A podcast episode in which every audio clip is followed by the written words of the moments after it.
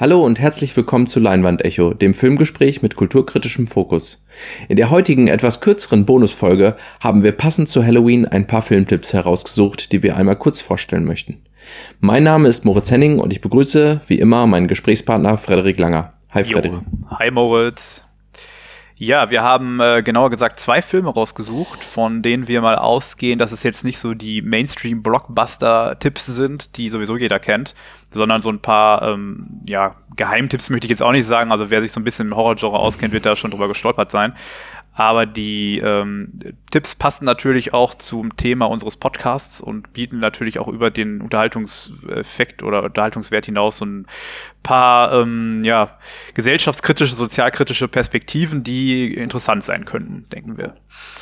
Und ja. ich würde jetzt anfangen mit dem, ähm, mit dem ersten, äh, ersten Film und zwar, äh, wir gehen mal chronologisch nach Produktionsjahr und zwar Candymans Fluch also auf Deutsch im Original Candyman aus dem Jahr 1992. Äh, Regie hat äh, Bernard Rose geführt und ja, der, äh, der Film geht 99 Minuten, äh, ungekürzt, glaube ich. Äh, ich weiß nicht, also da sind verschiedene Versionen im Umlauf. Ich weiß jetzt nicht genau. Also ich habe die ungekürzte Version immer gesehen. Ich weiß jetzt nicht, was da fehlt in der gekürzten, aber ich glaube, oh. inhaltlich oh. ist das jetzt wahrscheinlich nicht so gravierend.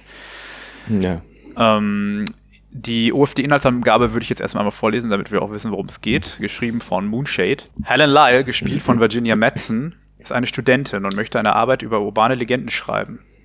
Dafür fängt sie in ihrer eigenen Stadt an. Sie fährt in die heruntergekommene, betonwüstenähnliche Stadtrandsiedlung Cabrini Green, wo sie vom Candyman hört. Einer unheimlichen Legende, die die Bewohner unter sich erzählen. Die Bewohner der Siedlung haben allesamt Angst vor dem Candyman, doch Helen, die dem Spuk keinen Glauben schenken will, beschwört ihn in einem Anfall von Neugier herauf, indem sie fünfmal seinen Namen sagt, während sie in einen Spiegel blickt.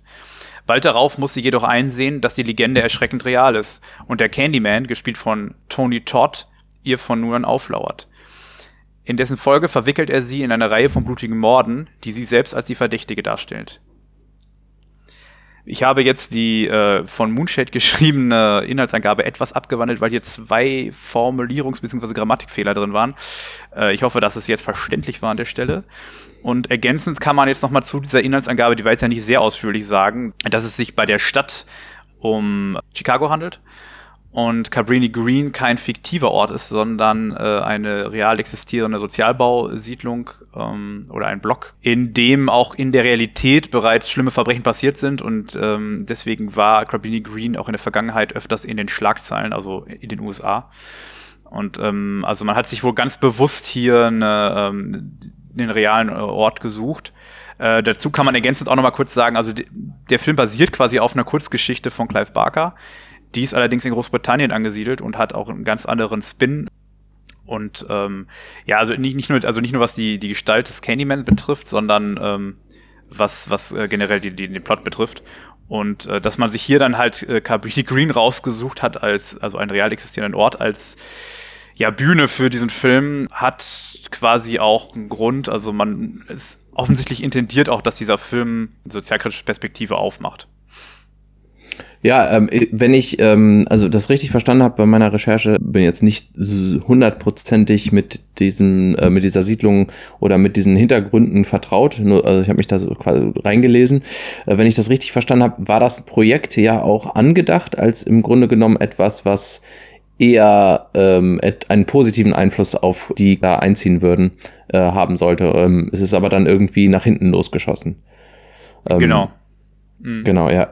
Und naja, die, die, die, dieser Film, also diese, diese Protagonistin, die, das hätte ich jetzt auch nochmal ergänzt eben, deren Intention beziehungsweise deren Glau ihr Glaube ist ja der, dass diese Siedlung, äh, beziehungsweise diese, dass dieses, dieser Candyman, also diese, ähm, dieser, ähm, diese Geschichte quasi, existiert, weil die äh, dortigen An äh, Bewohner, die in diesen Siedlungen sind, ähm, irgendwie Kompensationsbedarf auch haben. Also weil die irgendwie genau. ähm, mhm weil die irgendwie mit ihrer sozialen, Re also mit einer bestimmten sozialen Realität konfrontiert sind, die quasi äh, das dann irgendwie notwendig macht. Also auch schon diese Ausgangsprämisse ist, ist, schon, ist ja schon ganz spannend. Ne?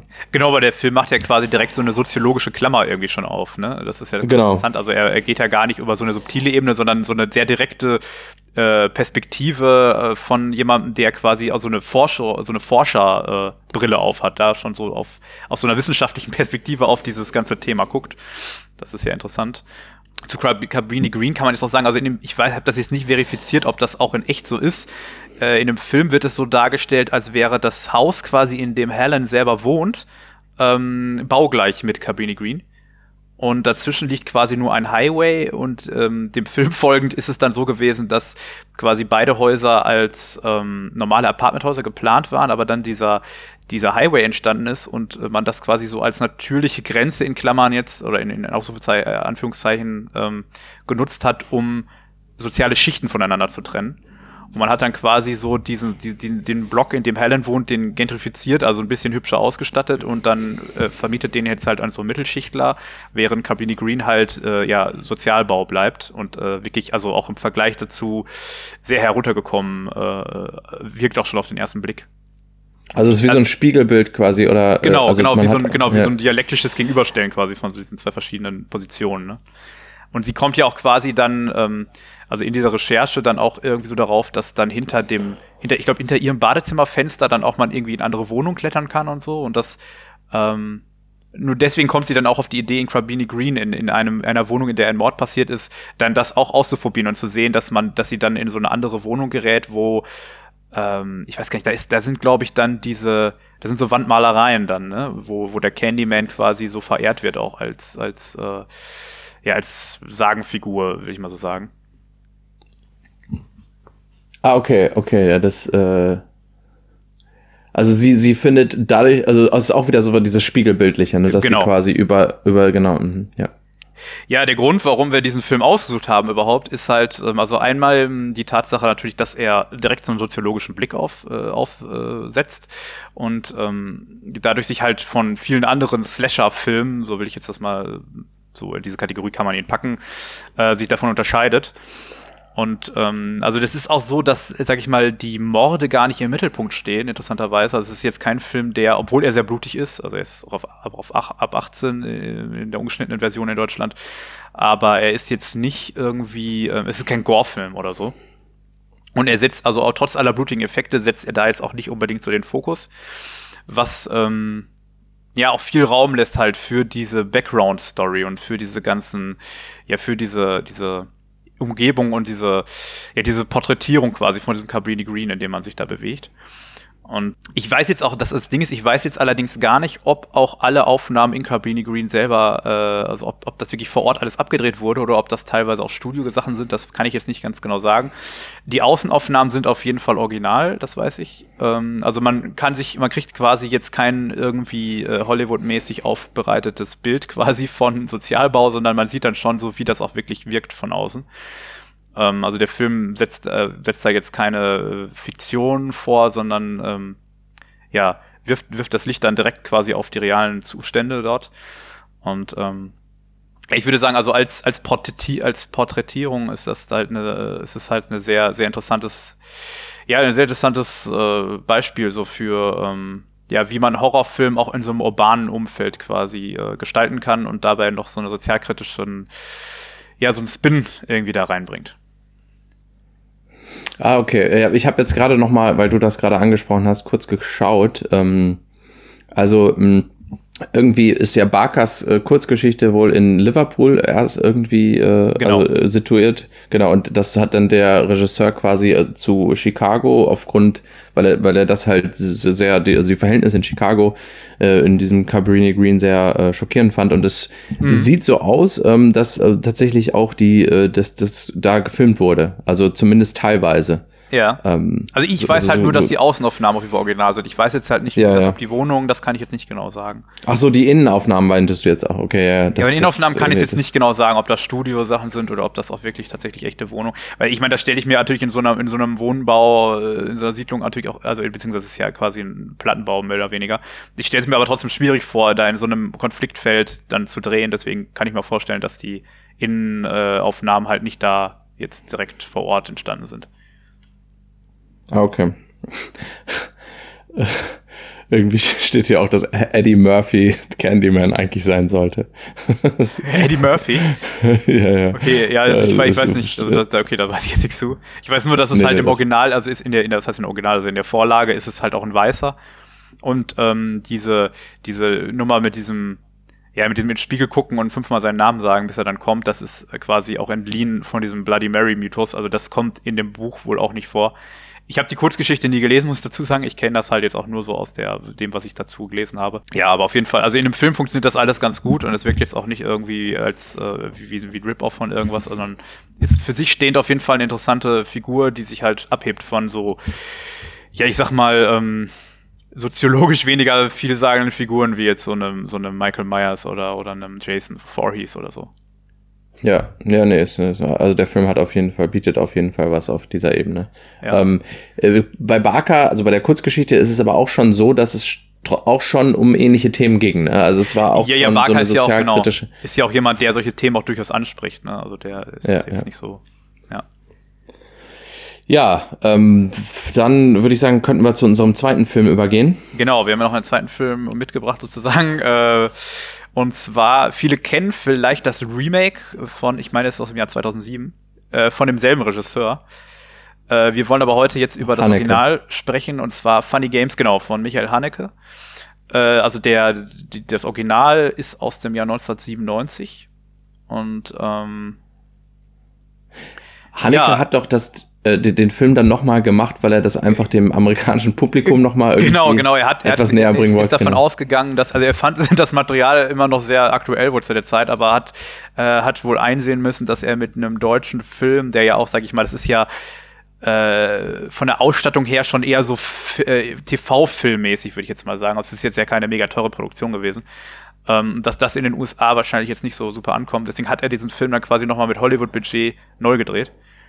Ähm, ich muss sagen, ich habe das Remake, glaube ich, nie ganz geguckt. Ich habe da mal reingeschaut.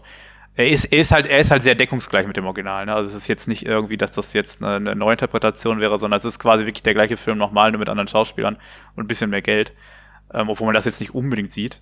Aber ähm, ja. ja, aber wobei, wobei ich mir, mir eine Sache aufgefallen ist jetzt im, ja. ich habe also beide Versionen geguckt, auch und äh, bei dem Original ich meine, man hat auch so ein bisschen noch so eine gewisse, ähm, diese so deutsch-österreichische Mentalität, äh, genau, dann, er hat, genau, er hat durch diese amerikanische ja. Mentalität ersetzt wird. Aber trotzdem ja. ist die Grundstruktur dieselbe. Aber es macht schon dann in den, in den Details teilweise, finde ich, so ein bisschen Unterschiede, gerade wenn es um die Sprache, die Kommunikation Genau, wie sie reden, das ist halt schon sehr, sehr ja. speziell. Also dann merkt man schon, dass das der kulturelle Kontext da eine große Rolle spielt, auf jeden Fall. Irgendwie. Genau. Also, ich, also selbst für Leute, die jetzt, sag ich mal, etwas jünger sind als wir und die vielleicht auch jetzt nicht so, so 90er Jahre Filme irgendwie gewohnt sind aus Deutschland, dass ich könnte mir vorstellen, dass die das vielleicht den Zugang nicht so finden, also was die Sprache betrifft betrifft und so, weil es ist schon ein bisschen, ja. ein bisschen, es wirkt ein bisschen in die Jahre gekommen, also jetzt nicht unbedingt im Negativen, aber es ist halt so ein bisschen, ähm, ja, auch durch diesen Dialekt, der da drin ist, ne? Also. Ja, ja, genau. Also ich meine, ich finde das auch dadurch ganz interessant äh, auf der anderen ja, Seite. Ja, es ist, ist klar, klar.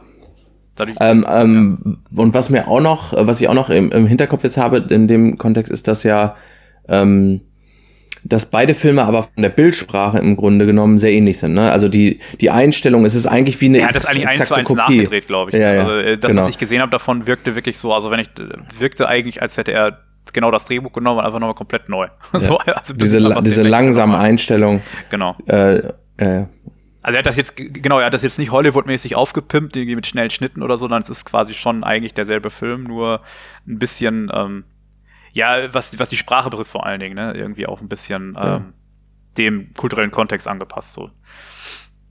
Äh, genau, an dieser Stelle nochmal, damit, die, damit jetzt auch alle Zuhörerinnen wissen, wovon wir reden, würde ich jetzt auch nochmal von der UFDB die dazu passende Inhaltsangabe vorlesen. Äh, diesmal geschrieben von der Mann mit dem Plan. Für Anna, Georg, Sohnemann und den lieben Hundi soll es einen schönen Urlaub, soll es ein schöner Urlaub werden. Okay.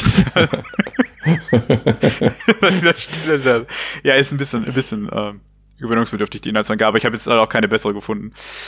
Im großen Ferienhaus will die wohlhabende Familie endlich mal ausspannen, golfen, Boot fahren und grillen. Doch die Ruhe wird durch zwei wohlerzogene junge Männer gestört, die sich als waschechte Psychopathen entpuppen. beide rufen sich, beide rufen sich als Peter und Paul Tom und Jerry oder auch Beavis and Butthead und terrorisieren die Familie.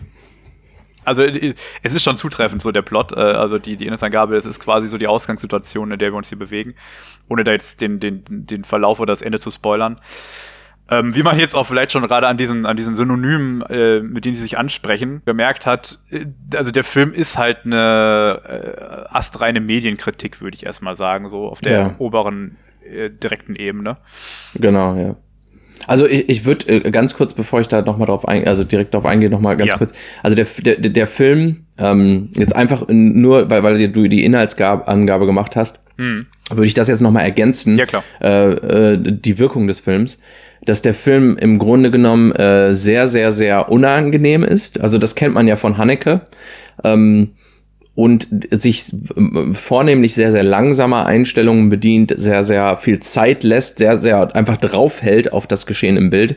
Und ähm, auch wenn der Film äh, implizit sehr gewalttätig ist, ist er das nicht auf so einer expliziten äh, äh, Ebene, also von wegen, dass er brutal wäre, besonders brutal, das ist der Film eher nicht. Nee, nee, nee, das stimmt. Ähm, Genau, aber er, er ist trotzdem sehr, sehr gewalttätig. Ähm, vor allem eben durch das, was implizit hier passiert. Hm. Und auch eben unterstützt durch diese Kameraführung, durch diese langsamen Einstellungen, durch diese ruhigen Einstellungen, die einfach wirklich nur drauf auf das Geschehen draufhalten. Und auch, ähm, wie Hanneke in einem Interview auch selbst sagt, äh, im Grunde genommen mit den äh, Sehgewohnheiten von äh, den äh, von von Menschen spielen äh, spielt, wie die quasi eher daran gewöhnt sind, äh, an Filme gewöhnt sind, die im Grunde genommen schnelle Schnitte haben, eine gewisse Dynamik haben in der ähm, hm in der Auflösung. Und dieser Film hat eben äh, in, in, ist eigentlich sehr, sehr ruhig inszeniert, aber äh, das macht das Geschehen umso ähm, unangenehmer äh, auf dem Bildschirm. Genau. Ähm, genau. Ja. Das hat ja auch, Und, also ich mal, ja, also dieser Stil, dieser Stil, dieser ruhige Stil hat ja quasi auch, also mit dem Inhalt wiederum direkt was zu tun, weil, äh, also mit der Message, sag ich mal, weil weil Haneke ja auf jeden Fall den Zuschauer quasi auch äh, so einen Spiegel vorhalten möchte an der Stelle, ne? Und genau, äh, genau. Ihn, also ihn quasi so des Voyeurismus über, überführen möchte an der Stelle und deswegen auch quasi ihn dazu nötigt hinzuschauen, auch wenn es halt sehr, sehr äh, ja, anstrengend ist. Genau, und das, und das, wie du das gerade eben schon gesagt hast, dass diese Medienkritik ist ja fast schon, also fast, ich würde so sagen, sogar sagen, es gibt ja diese Szene, wo dann der eine Psycho Psychopath in Anführungsstrichen jetzt, ähm, ja. Äh, also der eine, eine dieser äh, Leute von dieser beiden, die dann diese Familie terrorisieren quasi, sich direkt an den Zuschauer wendet. Also genau, da wird so eine Metaebene plötzlich aufgemacht, ja. Genau, und ähm, also es ist schon, es ist schon sehr, diese Darstellung, dass, also dass es irgendwie in irgendeiner Form eine Medienkritik ist, ist schon fast plakativ so, ne? Also ja. es ist schon sehr, sehr, auf dieser ersten, wenn man den Film guckt, ist das, ist das schon sehr eindeutig, würde ich sagen. Ja, ähm, also den, den kann man also kaum fehlinterpretieren. Also wo ich jetzt bei Candyman sagen würde, okay, man hat zwar dieses Szenario, aber man könnte den Film jetzt auch einfach nur als Slasher gucken wenn man sich jetzt nicht weiter mit den Inhalten beschäftigen möchte an der Stelle. Ähm, aber sag ich mal, bei Funny Games kriegst du es quasi direkt ins Gesicht gedrückt, du kannst da gar nicht weg. Also ja, genau. das ist quasi automatisch drin, dass das ist die Message des Films und ja, die bekommt man jetzt halt genau. vorgesetzt.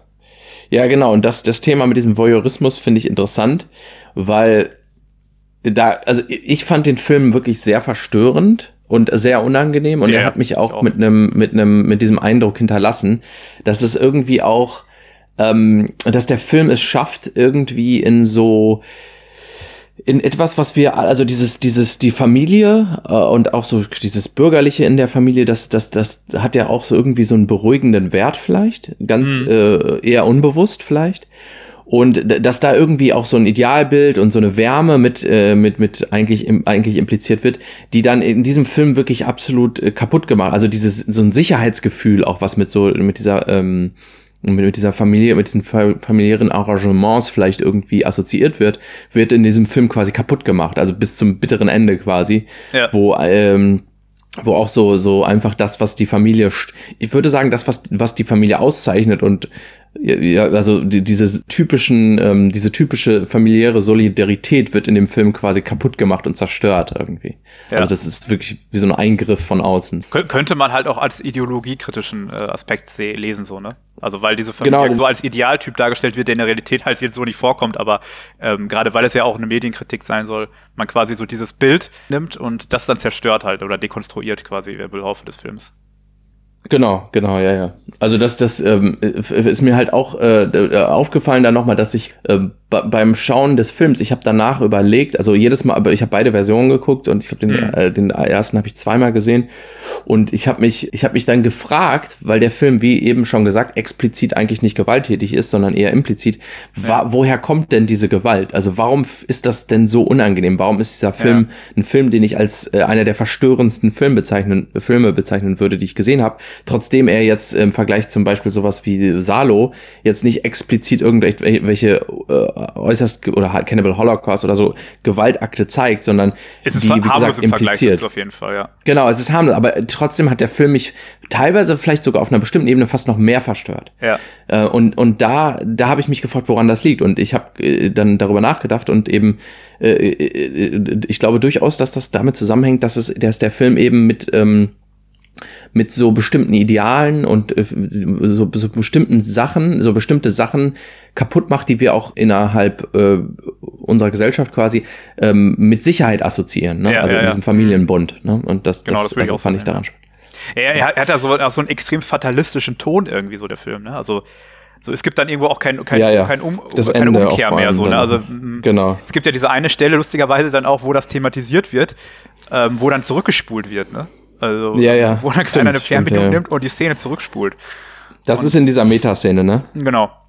Der, wo der Sohn, äh, der, der Sohn wird erschossen und dann spulen die zurück, damit das, weil, und das ist es, glaube ich, auch, ähm, man ist die ganze Zeit als Zuschauer, hofft man bitte jetzt, das muss jetzt nicht sein. Ja, und, und, und genau, man, man denkt, also, oh, man, man ahnt immer schon, was passiert und man denkt, oh, bitte nicht. Okay, ja. Aber die Kamera das hält halt die ganze Zeit drauf, so, ja. Okay, genau. Und das macht er jetzt nicht wirklich so, ne? Ja. Und, und das ist auch, das ist mir am Ende auch nochmal so gegangen, wo man dann fast schon so existenziell akzeptierend ist und äh, in so einer also so, so, so irgendwie mental stagniert, wo, wo die dann, dann noch ertränkt werden da. Ähm, ja. Aber das, das, ist, das zieht sich wirklich durch diesen ganzen Film, jeder Akt, so, das kann doch jetzt nicht sein. So, ne? ja, also auch schon am Anfang, äh, wo die da mit diesem Golfschläger ihn da, den, den Familienvater, also das auch wieder übrigens passt sehr gut da rein in dieses bürgerliche Ding. Äh, der Familienvater, der quasi ähm, auch in diesen ähm, bürgerlichen äh, Idealen irgendwie sowas äh, darstellt wie so eine Stabilität. Genau, so eine, der dann, äh, als Schutzfigur vielleicht. Genau, ne, so, und die dann als erstes äh, wirklich genau, angegriffen wird und geschwächt wird. Ja. ja, ja. Genau, also auch nochmal sehr, sehr interessant da. Ähm, diese Medienkritik, also diese, das ist nochmal eine andere Ebene, äh, dieser Voyeurismus und so, wo ich mich dann auch ähm, letztendlich gefragt habe, äh, oder äh, man die Frage stellen können, äh, könnte, macht dieser Film das erfolgreich. Äh, Haneke selbst sagt ja, das finde ich äh, eigentlich ganz interessant, weil ich finde, dass dass Filme als Kunstform genau das eher sein sollten. Ja. Haneke selbst sagt, dass der Film irgendwie äh, für ihn die Aufgabe hat, auch also den Zuschauer anzuregen zum Nachdenken. Mhm. Ähm, äh, Im Gegensatz zu, äh, zu äh, diesen Torture-Porn-Filmen, wo man sagen könnte, dass sie im Grunde genommen den Zuschauer eher in eine gewisse Passiv Passivität auch äh, bringen. Ja. Also äh, Martyrs würde ich jetzt rausnehmen, weil der macht das nicht unbedingt. Genau, das jetzt ähm, nicht. Genau, also aber so Saw und, und, und keine Ahnung, äh, Hostel, diese Geschichten. Hm. Äh, genau, da sind wir ähm, Voyeure, aber in dem Sinne, dass wir sehr, sehr passiv agieren und eigentlich äh, uns fast, man könnte sagen, und das will der Film vielleicht genau sagen, ähm, daran, äh, dass wir das wie ähm, genießen auf so einer perfiden Ebene vielleicht. Ähm, und das, das thematisiert dieser Film im Grunde irgendwo. Ne? Ja. Ja, interessant ist halt auch noch dieser Aspekt, also das kann man stilistisch halt auch nochmal hervorheben, dass ähm, diese, dieses Duo, was quasi diese Familie, also dieses Familienleben eindringt und da Chaos anrichtet, ähm, dass die ja in diesen Umgangsformen extrem höflich sind die ganze Zeit, ne? Also die sind ja, ja sehr zuvorkommend ja, ja, und das steht halt im krassen Kontrast stimmt. eigentlich zu ihren Handlungen, die ja sehr brutal sind und sehr ähm, demütigend. Und ähm, daraus könnte man das natürlich dann auch noch, auch noch so ableiten, vielleicht so eine Kritik an so Doppelstandards, was Gewalt betrifft oder so, ne? Ja, und es stimmt. Und auch, dass, ähm, dass sehr gewalttätige Dinge auch ja, äh, normal erscheinen können im Grunde. Genau, weil das so also beiläufig das, passiert auch. Ne? Also für die genau. wirkt es so, als wenn die das jeden Tag machen würden. Und, und diese Familie geht halt daran kaputt in dem Moment so. Und das ist halt auch so dieses, ja, ja. das ist vielleicht auch so dieses, was einen schockiert daran, so wenn man das sieht, weil das so beiläufig ist einfach, was da passiert. Ne? Es ist jetzt ja, irgendwie, es wirkt nicht so, als wenn da das eine Katastrophe wäre, sondern ja.